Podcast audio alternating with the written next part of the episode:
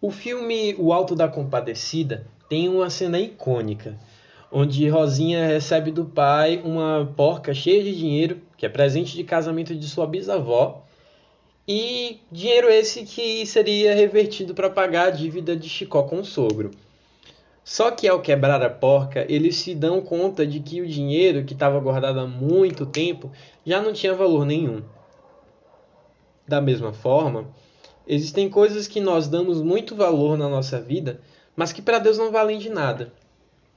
Meu nome é Norton e no episódio de hoje do Todas as Cores do Céu, vamos aprender através de dois relatos bíblicos sobre as coisas que têm valor no reino dos céus. Vamos lá?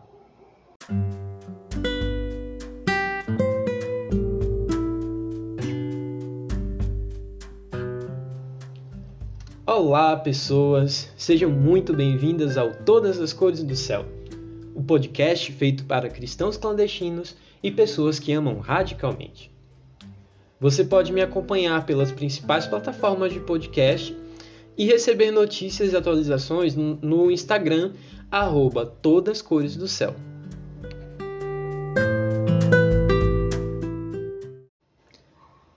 Maravilhoso Deus, Mãe e Pai de todos nós, obrigado, Senhor, por estar em Tua presença.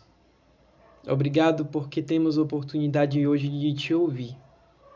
E que o Senhor faça com que nossos corações e nossas mentes estejam sempre atentos à Tua voz. Não interessa o meio pelo qual o Senhor use para se comunicar. Perdoa nossos pecados e nossas faltas. Dá-nos a Tua paz. Em nome de Jesus. Amém. Durante o exílio na ilha de Patmos, o apóstolo João escreveu um dos livros mais curiosos e um dos livros mais temidos da Bíblia também, o livro de Apocalipse. O livro de Apocalipse, diga-se de passagem, foi o primeiro livro da Bíblia que eu li todo.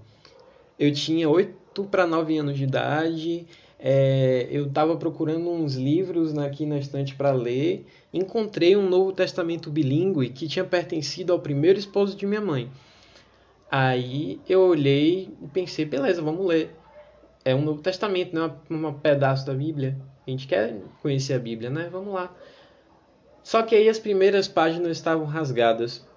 Aí eu pensei, é, não dá para começar do começo. Vamos ter que começar pelo, pelo final. E no final estava quem? O livro de Apocalipse. E eu pensei, poxa, todo mundo tem medo do livro de Apocalipse. Vamos ler, vamos ver o que, que tem aqui dentro. E de fato esse livro é muito temido porque nele se encontram as narrativas dos eventos finais da história da humanidade, que culminam na volta de Jesus, no resgate definitivo dos fiéis e da restauração da terra. Uh, o livro ele traz em si também sete cartas endereçadas aos anjos das igrejas na Ásia Menor que, de acordo com a escatologia adventista, é, simbolizam períodos da história cristã. Desde Éfeso, que simboliza lá a primeira igreja lá dos apóstolos, é, depois do Pentecoste, durante o primeiro século, até a igreja de Laodiceia, que é a igreja do fim do mundo. E é nessa carta, a igreja de Laodiceia, que a gente vai se concentrar um pouco. Agora a gente vai abrir a Bíblia no livro de Apocalipse, capítulo 3, no verso. A partir do verso 14. Eu tenho em mãos uma Bíblia de Jerusalém, mas você pode utilizar a tradução da Bíblia que for melhor para você, que você se familiarizar mais, e tá tudo certo. Tá bom?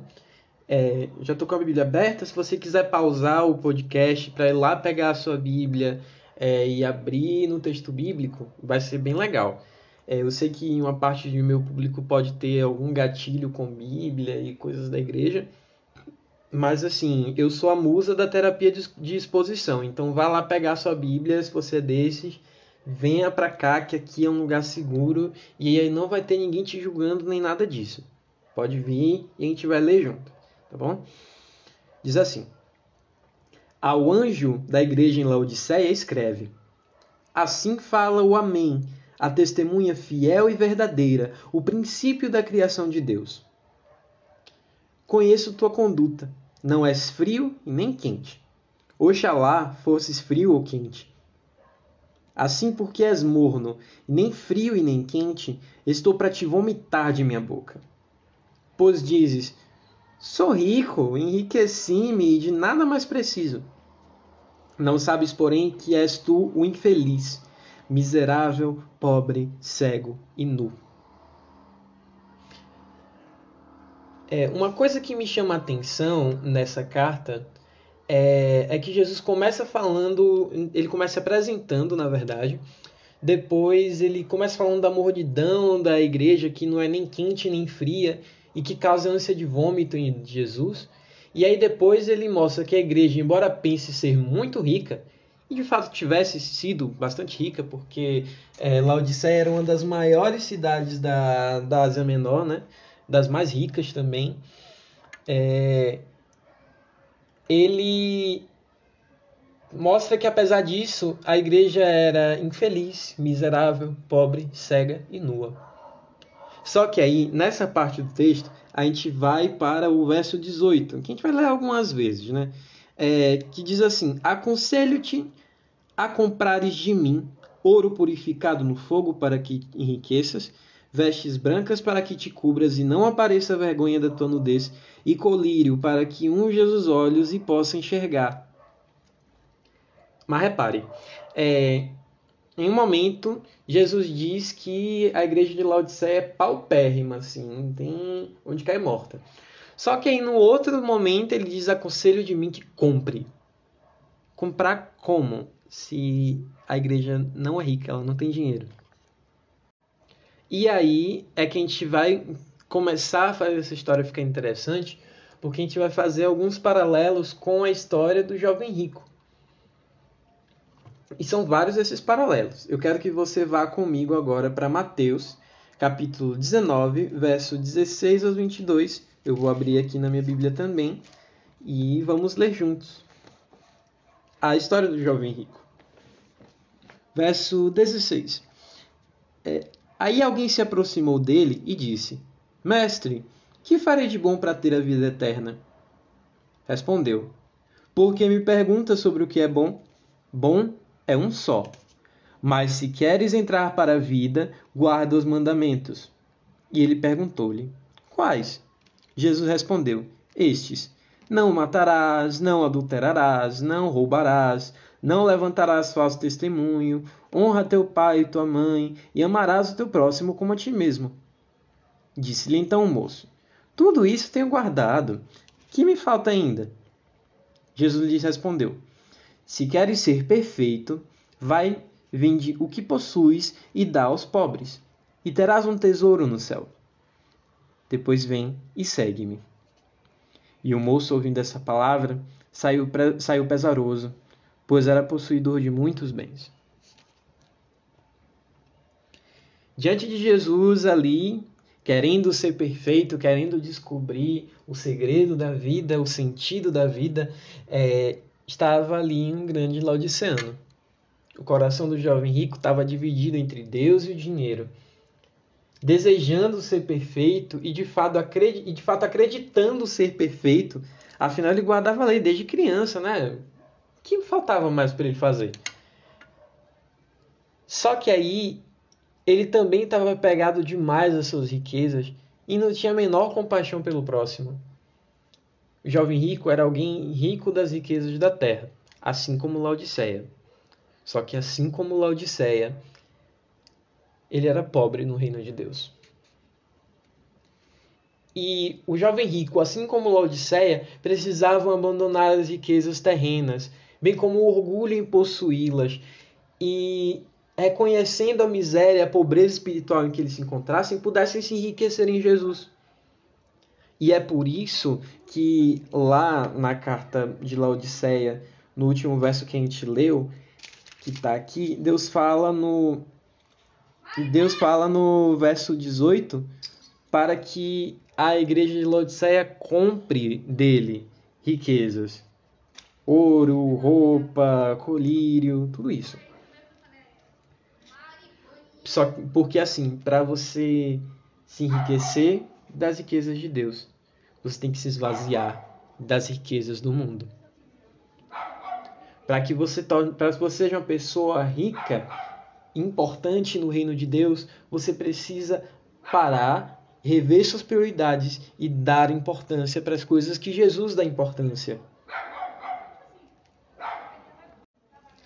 E aí, quando a gente traça esse paralelo entre Laodiceia e é, o jovem rico, a gente entende que um dos grandes problemas de Laodiceia, que está simbolizado pela sua mornidão, era o coração dividido entre Deus e as riquezas terrenas. É... A gente sabe que riqueza é concentração de renda na mão de poucas pessoas. Concentração de renda, como assim? muito dinheiro na mão de poucas pessoas, enquanto muitas pessoas ao redor não têm nem dinheiro e nem dignidade. E aí eu me pergunto, qual será a riqueza do cristianismo no Brasil? E com isso eu quero perguntar, o que que a igreja cristã hoje no Brasil tem e que fica retido só para ela, enquanto as outras pessoas que precisam ouvir e que precisam ter acesso a isso perecem por falta disso?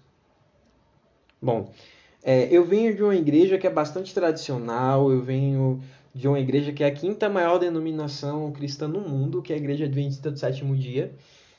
E a Igreja Adventista foi um lugar muito legal para mim, porque foi onde eu aprendi sobre Jesus, foi onde eu aprendi sobre a graça de Deus, sobre o amor incondicional de Jesus pela humanidade, sobre um Deus que ama a gente exatamente do jeito que a gente é. Só que aí eu peguei um negócio que é muito característico dessa de igreja, assim como a igreja adventista, que é essa coisa, esse sentimento, esse ufanismo pelo por ser um pequeno povo muito feliz, por ser o povo escolhido de Deus, o, o remanescente do povo de Deus, sabe? Aquele povinho separado, que é todo diferentão do resto do cristianismo, né? Aí vem esse orgulho por ser diferente assim, e vem junto um monte de códigos e regras e normas que eram colocados na frente da minha salvação. De forma que eu sempre tenho que fazer alguma coisa para ser salvo. Seja guardar o sábado, ou não comer bacon, ou ser um bom dizimista, ou vestir um tipo de roupa, ou ser hétero. E aí tem, de um lado, a salvação pela graça, que foi um, que está focada não, não no que a gente faz, mas no que Jesus fez por nós e no que Jesus fez e faz em nós. E, e tipo, junto com essa salvação pela graça, vem uma salvação pela obra, que está focada no que eu posso fazer, no sábado que eu guardo, é, na carne que eu como, na pessoa que eu beijo, sabe? É, e aí fica difícil conciliar as duas coisas. E há na igreja um apego, um apego extremo a tradições que excluem pessoas do reino de Deus.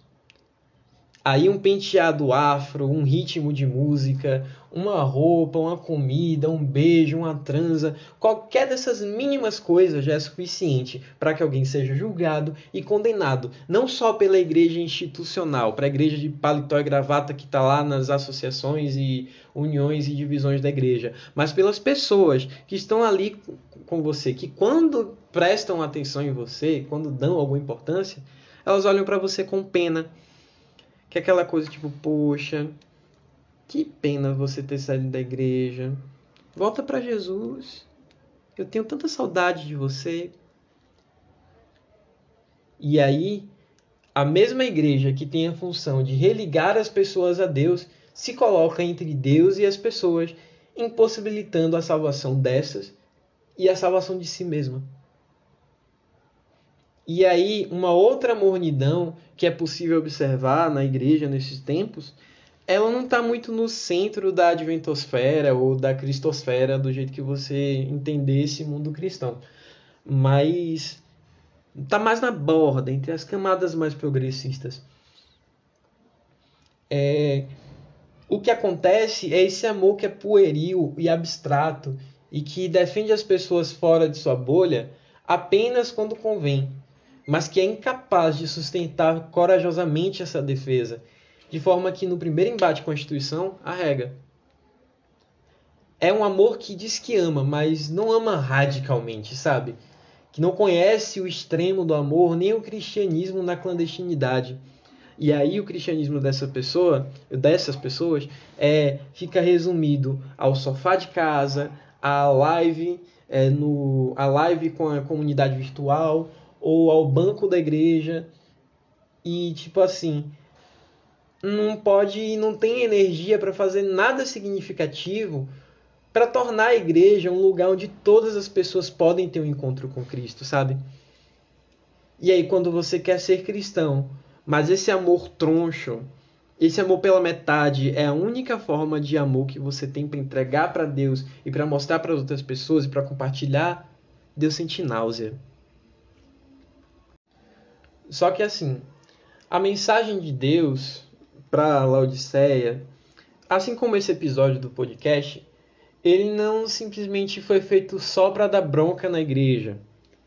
Ele também foi feito para dar um convite para você, que é uma igreja viva. No verso 19, no verso 20 e no 21, e no 22 também, por que não?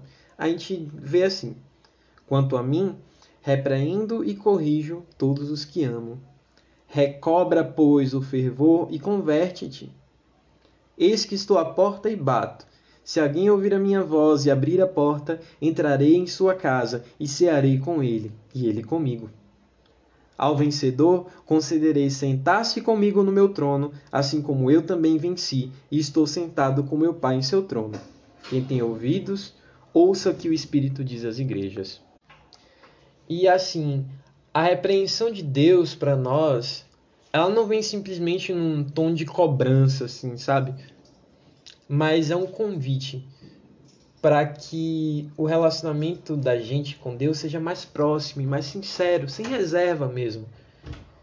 Para que a gente esteja mais conectado com Deus e com o nosso semelhante também.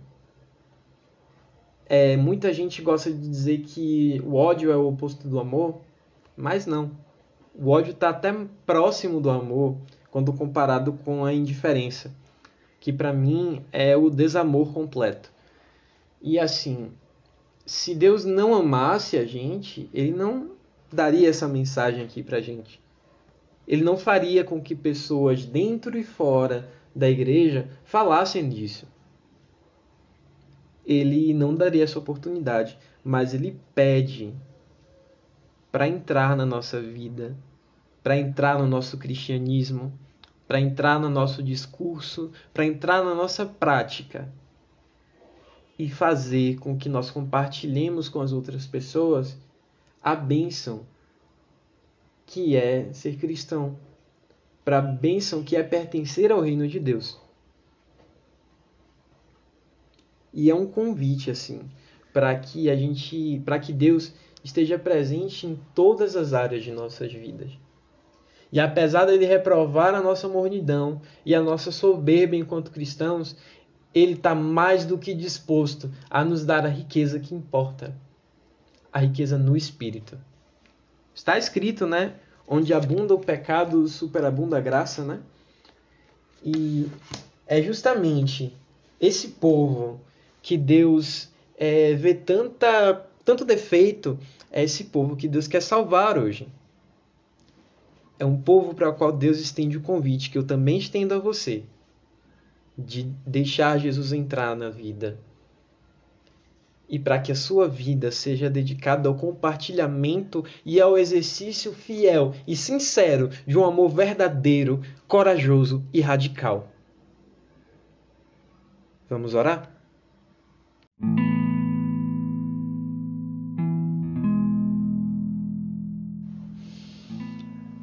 Querido Jesus, obrigado porque o Senhor se importa conosco. Obrigado porque, mesmo que a gente fale coletivamente, é, o Senhor ainda nos ama e o Senhor ainda nos dá oportunidades, Pai, de sermos melhores. Que o Senhor nos perdoe, Pai, por todas as vezes em que a gente foi morno, por todas as vezes que a gente foi covarde, por todas as vezes em que a gente foi soberbo, por todas as vezes que a gente reteve a graça de Deus, entregou legalismo, entregou lei e, e mandamentos e cobranças e regras para as outras pessoas. Que o Senhor nos perdoe por ficar com a graça só para a gente e compartilhar só a obrigação com as outras pessoas. Nos perdoa nas vezes que a gente fez com que nosso relacionamento contigo fosse só uma coisa abstrata, uma coisa pueril, uma coisa que é, que a gente não tem como colocar na prática. O Senhor, pela tua palavra, o Senhor mostra que quer fazer parte da gente o tempo todo. Parte de nossa vida, parte do nosso dia a dia. O Senhor quer que nosso sentar, o nosso levantar, o nosso comer, o nosso beber, o nosso discurso, a nossa prática sejam todos voltados para o compartilhamento do teu amor para com o mundo. E que o Senhor torne a gente nessas fontes de amor corajoso, de amor radical, Pai. E que nós possamos amar as pessoas do jeito que o Senhor amou, sem reservas. Que em nosso coração não tenha espaço para que as riquezas, para que as tradições, para que as doutrinas e para que o conhecimento e para que o cristianismo seja mais importante do que vidas, Pai. Nós não queremos que o Senhor divida espaço com tradicionalismo e com legalismo, Pai. Mas nós queremos que o Senhor e o teu amor sejam soberanos nas nossas vidas. Então, por favor,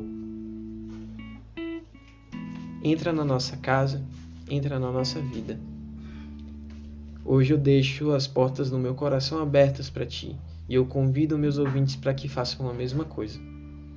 Para que o Senhor reine em nossas vidas com o reino do amor. Em nome de Jesus. Amém.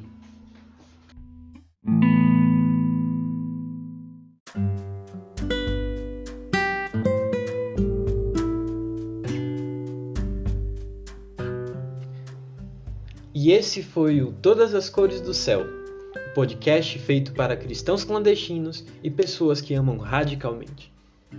Se quiser entrar em contato, receber notícias atualizações ou contar o que achou desse episódio, pode chegar no Instagram, arroba Todas Cores do Céu, e eu vou ter o prazer enorme de te receber e de te ouvir. E se, episódio, e se esse episódio te tocou, ou se ele foi importante para você, ou fez você lembrar de alguém, compartilhe assim, ó, com força para todas as pessoas que você achar que precisam ouvir. E é isso. Fique com Deus e até a próxima.